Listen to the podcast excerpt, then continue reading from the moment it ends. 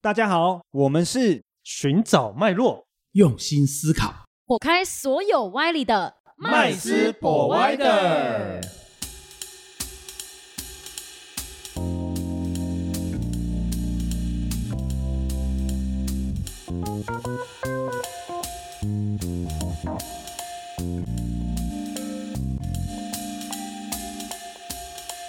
Hello，大家好，欢迎回到麦斯 Provider，我是麦斯。我是 Josh。我是 Rich，我是 Vanessa，今天有想要聊一个呃，我觉得蛮不错的话题，因为它也是衍生性金融产品的一种哦。那你知道有一种东西叫外汇交易吗？外汇交易你是说保外汇保证金交易啊，这个对，吗没，错，就是保证金交易。其实，在这个这两年的时间呢、哦，台湾呢有三间就是通过金管会规范哈哦许许可哦拿到这个所谓的外汇保证金交易的资格的公司哈、哦，分别就是元大哦，还有凯基，还有这个群益。哦，那这三三间公司呢，都有提供外汇保证金交易的部分哦，服务我们台湾的这些客户哦。那但是，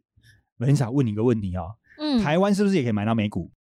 可以啊，好，那你知道美股哦，它可以在台湾的证券公司买到，但是它可不可以在这个其他地方买到？嗯，我觉得现在网络上都很多那种呃线上就可以交易美股的，对对，我相信你应该有看过那个广广告，什么哎什第么一证 First Trade 第一证券啦、对，哦还有什么那个，什么银透啦，呃还对有不对？那个之前很红 YouTube 的广告，哦，对，很多嘛， eToro 一透露， 对对对。所以其实这种线上的证券公司很多间，而且你有没有发现，这些线上的证券公司，它可能在英国，它也可能在美国。哦，那我刚刚举例买美股，我们可以在台湾透过证券公司付委托买到美股，对吧？那当然呢，也会有台湾的这些就是做美股的朋友们，他会直接在美国的证券公司开户，然后就怎样买卖美股。那你知道为什么他要在那边开户吗？它比较直接吧，它是不是比较便宜还是？哦，对你刚刚讲的都是答案哦。第一，他可能买的这个成本就便宜了；嗯，第二是他买的股票一定比在台湾买的可以更多选择嘛，甚至产品的内容也会更多嗯，哦。所以呢，其实我们在这样子的一个呃，我刚刚举美股的例子，我们就知道，其实外汇保证金交易也是一样的哦。所以呢，我们很多朋友在这个投资外汇保证金交易的过程中，常常会问的第一个问题就是：诶，那我现在要找哪里开户？对， 到底是台湾的好还是呃 国外的好在在网络上面那些好呢？而且到底会不会有诈骗的成分？哦，真的，因为其实像我这这一段时间啊，我朋友们常常会跟我说，哎、我常常在网络上听到有人跟他说什么 NT four、NT five 啊这种，就是外汇保证金交易，就什么哎、诶我一个月可能多少钱，每个月配息有几趴几趴就交给别人做啊，钱到最后就拿不出来了。哦，对啊，你刚刚讲的 NT four 啊，NT five 啊，就跟我们台湾的这些证券公司、期货公司所提供的这个交易系统是一样，它是一套交易系统而已。嗯，哦，，所以它只是让我们呢来方便交易这个所谓的外汇保证金的部分。不过你刚刚讲的一个重点，你说对了，很多朋友都看那个广告有没有？然后就是老师教你哦，这什么技赚大术钱很厉害，赚大 钱。 上天堂住哎，套对房对，对，没 错哦，还甚至什么爆爆爆单哦，告诉你哦，这个黄金要大涨了啊，哦，黄金要大跌了哦，然后呢，就是让你在这个 NT 市场操作。但是我相信，就是你刚刚讲的，你身边一定有很多的朋友，很多年轻人哦，都是投了钱进去之后，哎，啊，怎么钱领不出来了？哦，又或者是说啊，朋友介绍啦，广告介绍啦，哪一个什么老师很厉害，什么什么城市很厉害，哦，买了之后用了之后，然后入金到那个所谓的 NT4 的平台之后，它就又领不出来了。间接的，所有的人都认为 NT4 这个平台，管它是什么，都是都是诈骗骗人的。嗯，哦，那其实不是真的这样子。哦，然后今天呢，我们 NT4 只是个交易软体嘛，是没错，今天我们就是来探讨这个问题。那我们身边刚好有一个对这个方面哦研究很透彻的朋友哦，他对于整个哦外汇保证金交易的这个过程哦，还有这些公司哦到底是如何筛选，各哦、个他有角色特别的研究、嗯哦。那 Josh，你可以大概跟我们分享一下，就是我们要如何去判别，就是这个所谓的外汇经纪商哦，它是好的还是它是骗人的呢？其实正常的经纪商那就有几个模式，因为大家都其实都知道，一般正常的经纪商，不管是国内外啦，其实他们真正的利润来源就是手续费，并不会有。并不会有那种群益元大凯基跟你说，哎，你来我这边存了多少钱，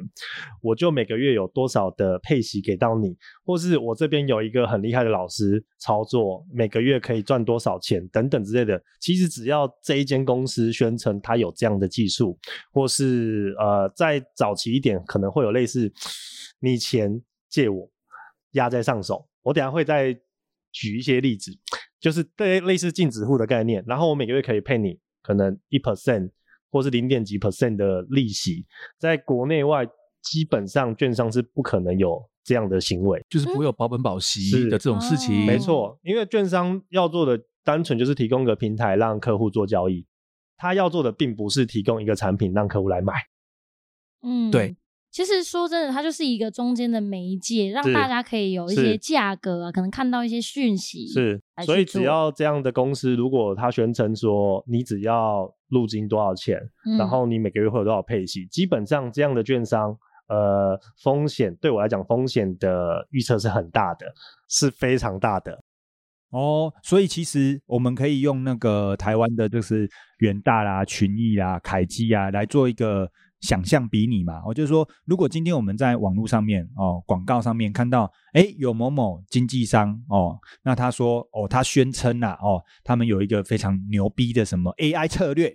操盘手，哦、操盘团队，嗯哦，或者是这个呃呃什么老师、明星老师哦，那这一种的就等于是有可能是属于诈骗的哦，所以因为元大、凯基、群益他们都没有这样子的一个呃产品嘛，对啊，哦你看看元大，如果说每个月保本五趴，一定被告死啊，哦这不可能的事情。尤其是他的官网有官宣说他有一些产品，官宣也不可能会有啊。对啊，这样的外汇经纪商通常呃有问题的成分非常大。是，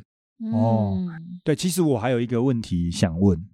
那如果假设啦哈，我们嗯现在判定这间经纪商它是一间合规的经纪商，对，但我们也常常看到他们在这个官网上面呢、啊，哦，会做一些活动，哦，对行销手哎，法，对对，我我举个例子哈，哦，我不知道各位有没有这个看过这种广告哈，哦，这个例子就是说，呃，他比如说他就说啊，你可能存款多少钱进行交易哦，交易满多少的交易量，哎，我我送你什么东西呀、嗯或者就是要多送钱哎，对，或多送钱，嗯，呃嗯，哎，可我们在台湾的这些就是所谓的这个合规的这些期货公司，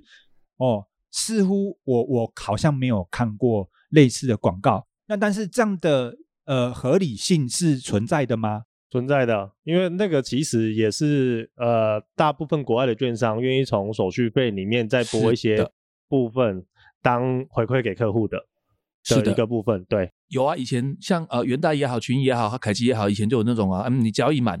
啊，因为股票啦，股票啦啊，你只要当月交易满一亿，好、成交量进加出来哈、成交量满一亿的话，台币的话呢，我们就送你什么什么什么东西，送折扣，手续费折扣，或者送赠品啊，不会送钱的哈、送赠品，对啊，还是以前更夸张的送宾士，是送那个倚天那个通讯那个报价王，就是报股票的那个哦价格的、就是哦这种报价系系统很统早啊，期的，对对对对对对，嗯就送啊，送很多啊，但是钱从哪里来的？就像嘉旭刚说的，就是羊毛出羊身上嘛没，错，嗯他愿意把他的手续费拨出一部分来做当行销做预算之类对的奖品，但是对不会给钱。没错，嗯，没错了解哦，所以我们要谨慎注意，就是这些广告如果宣称它就是哦，就是我刚刚举例的哦，是存款进去交易之后哦，那我、我不管有交易没交易啦，它可能有好多的这个呃，就是方案嘛，哦、是那只要是那种就是像刚刚 Josh 说的哦，它是存款进去，然后什么条件都没有，就就给对你利息的对。哦，那给你钱的，对哦，那这个大部分可能都都是是怪有怪的风险甚的，至嗯还可以让你去再找人进来，你可以赚 commission 的那对种，你下面的人的钱，那这个哦问题就会相对的会大一些了，嗯哦对啊会有一种会有点老鼠会的感觉。其实很多嗯的资金盘大概都是这样的概念，因为大家会觉得，呃，国内外的经纪商也是用 NT4、NT5，对那很多其实，嗯，应该说小白没有碰过这个行业的人，他就会觉得哦，金融是一个很正规的东西。那这样的东西大大部分的可信度是高的，那他就会被上面的数字其实就会诱惑对嗯会觉得，哎、这些都是真的啊，真的市场是这样交易的，然后真的有这些钱呐、我怎么可能会被骗？因为它是金融，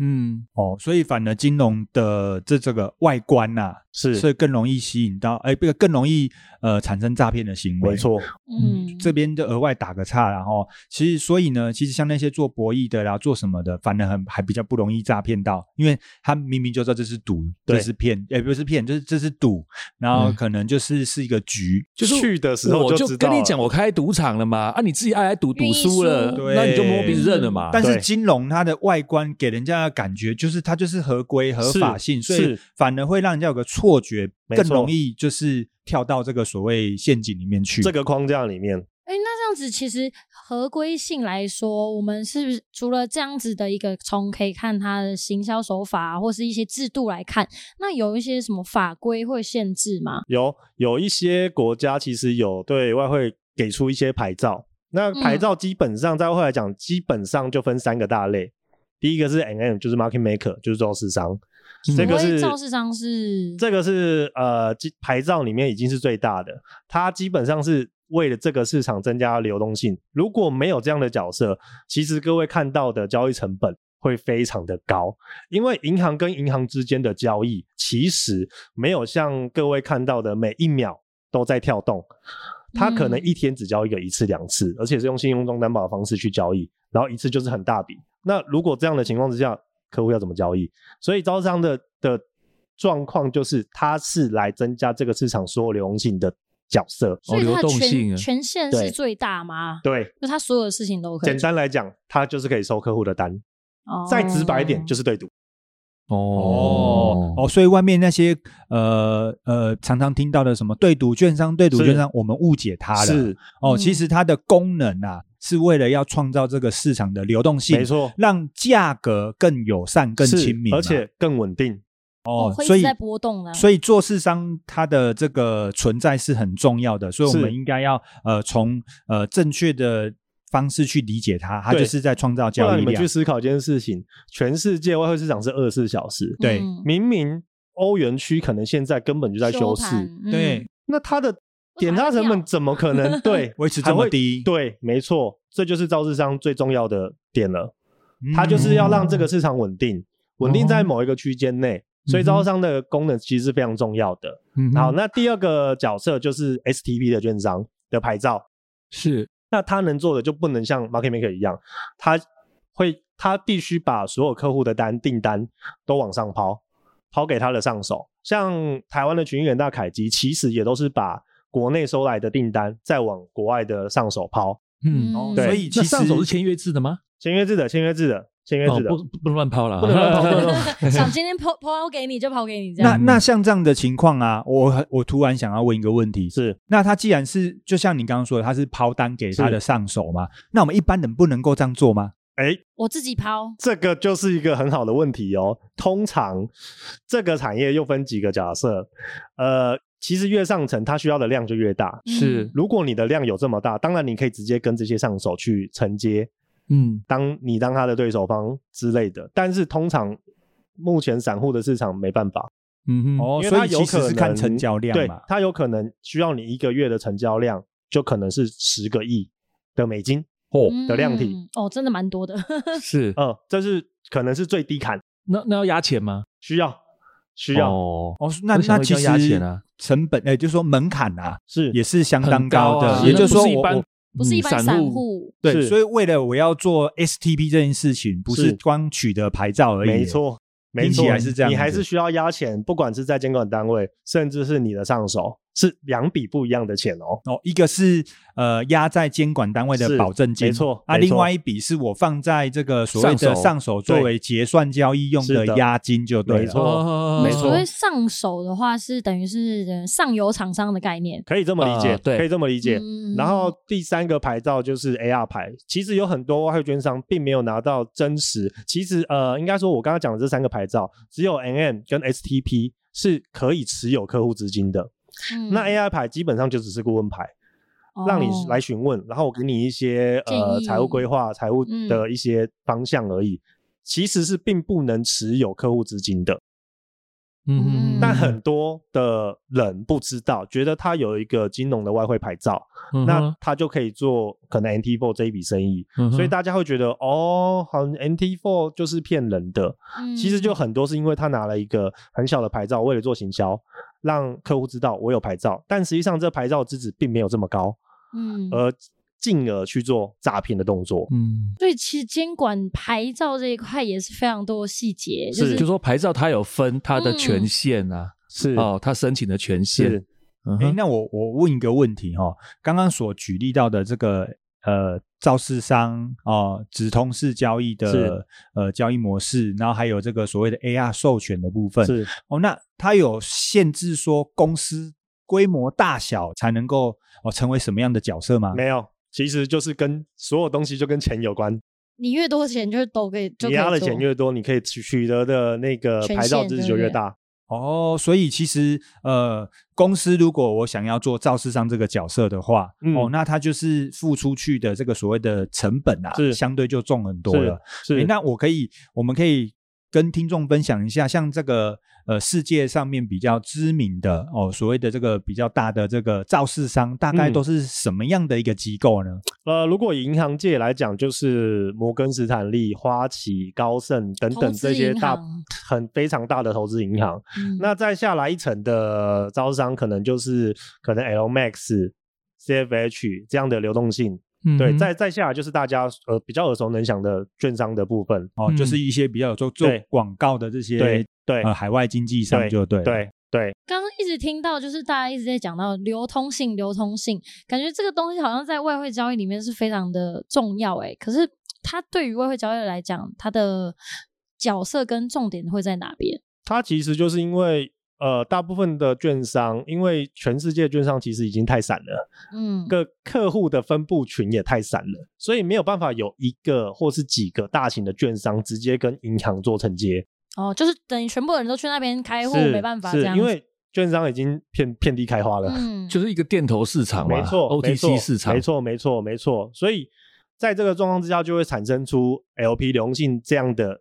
比较中型的 AM 出来，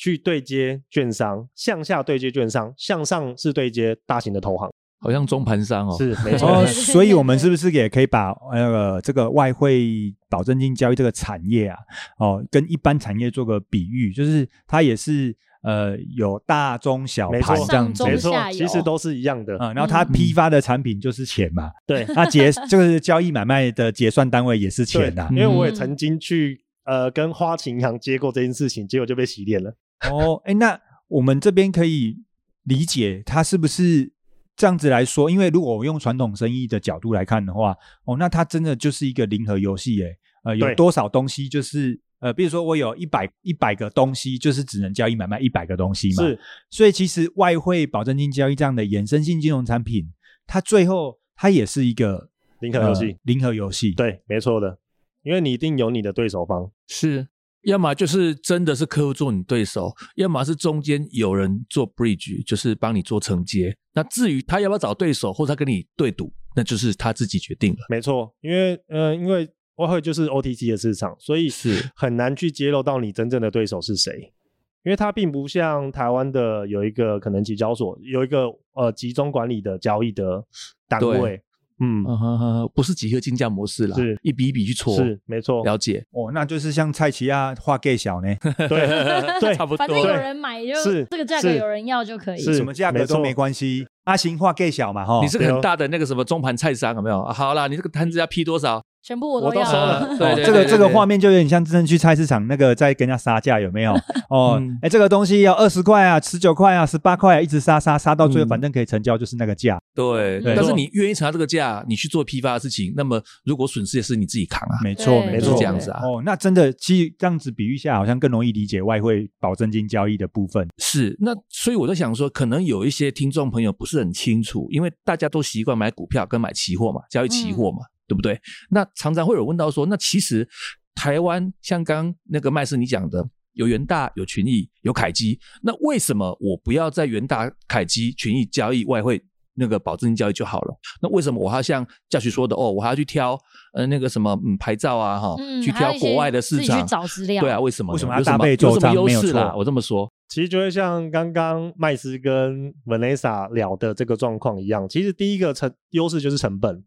在国外经纪商的成本相对就会低一些，嗯然后第二个是呃，国内的杠杆相对就高一点嘛，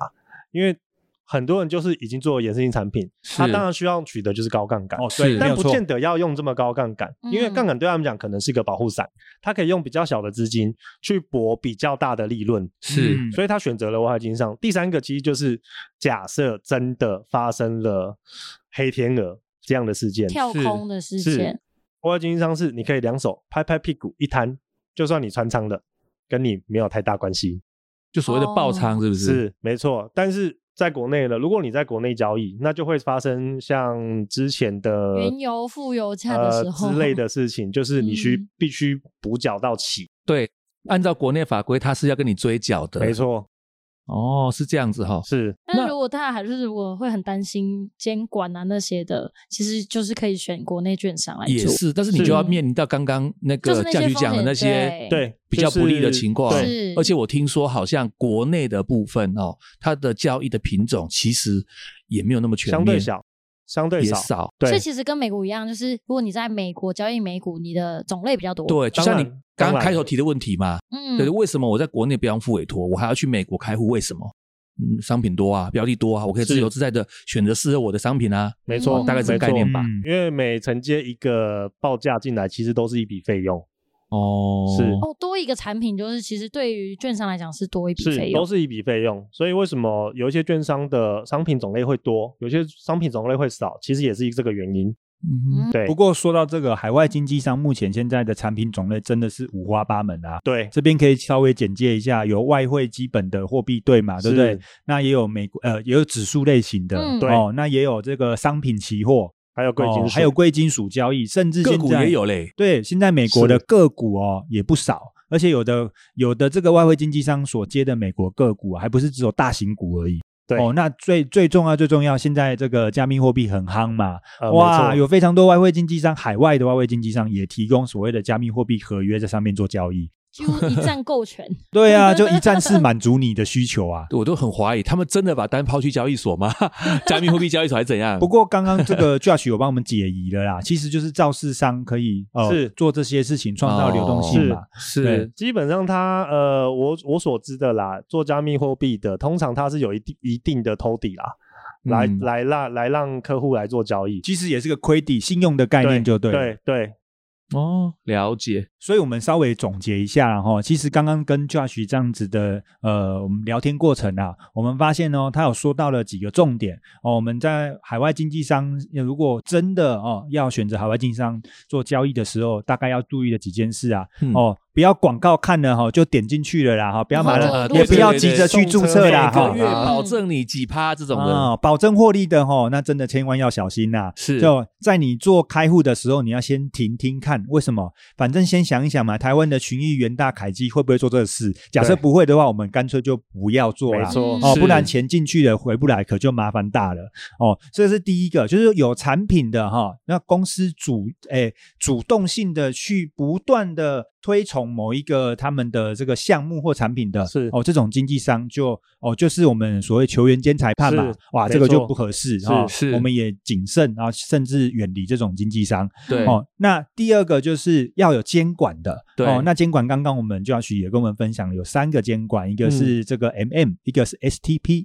一个是 AR，哦对，那当然我们就一定要选择 MM 或 STP 的，对哦，对我们保障会比较高，是是哦，那第三个就是哦，它为什么我们不要只有呃选择国内的是呃这个所谓的 NTFI 的平台做交易哈、哦？是那当然，除了这个呃成本哦，交易成本比较高之外，哦，它的交易品种也比较少，那嗯杠杆也比较低。那最后是因为我们有可能爆仓哦，就是交易哦，这个有风险补嘛缴那个哦保，交易证爆金仓的的话，部你分还要面对呃穿仓补缴保证金的这个压力跟问题。是哦，那所以呢，综合起来哈、那它有一些优点，国外经济商还是有一些优点的。那历史性有没有考虑？哦，我觉得历史性应该也比是方要说很重要我觉的哦，得的确我有蛮重牌要的照，我有 STP 牌，但是我刚成立，有没有？ 哦，对对，这个对这个牌不知道是当去当哪然里，当然，这个有牌照，然后公司可能年轻这件事情，我们 大家可以评估啦自己要评估啦，哈、嗯对嘛？毕竟这个金融产业牌照是很重要的，这是是嗯事实嘛。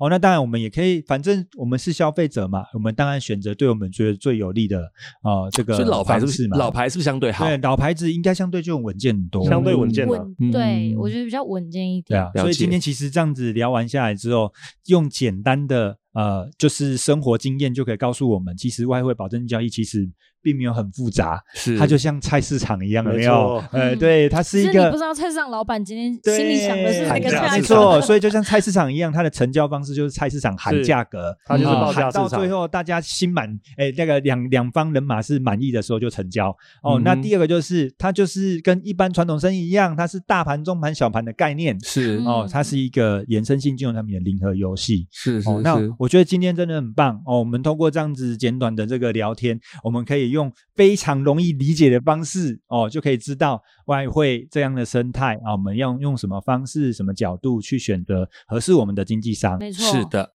那今天我们的聊天就到这边喽。好的谢谢各位喽，谢好谢谢大大家，家下次见，拜拜拜拜，拜拜。谢谢今天的收听。如果喜欢我们的节目，欢迎在 Apple Podcast 订阅留下五星好评，FB 粉砖追踪按赞，不吝啬将频道分享给身边的好朋友们哦。有想问的问题或想听的主题，也欢迎留言私讯告诉我们，在节目上让专家说给你听。麦斯 Provider，下次见喽。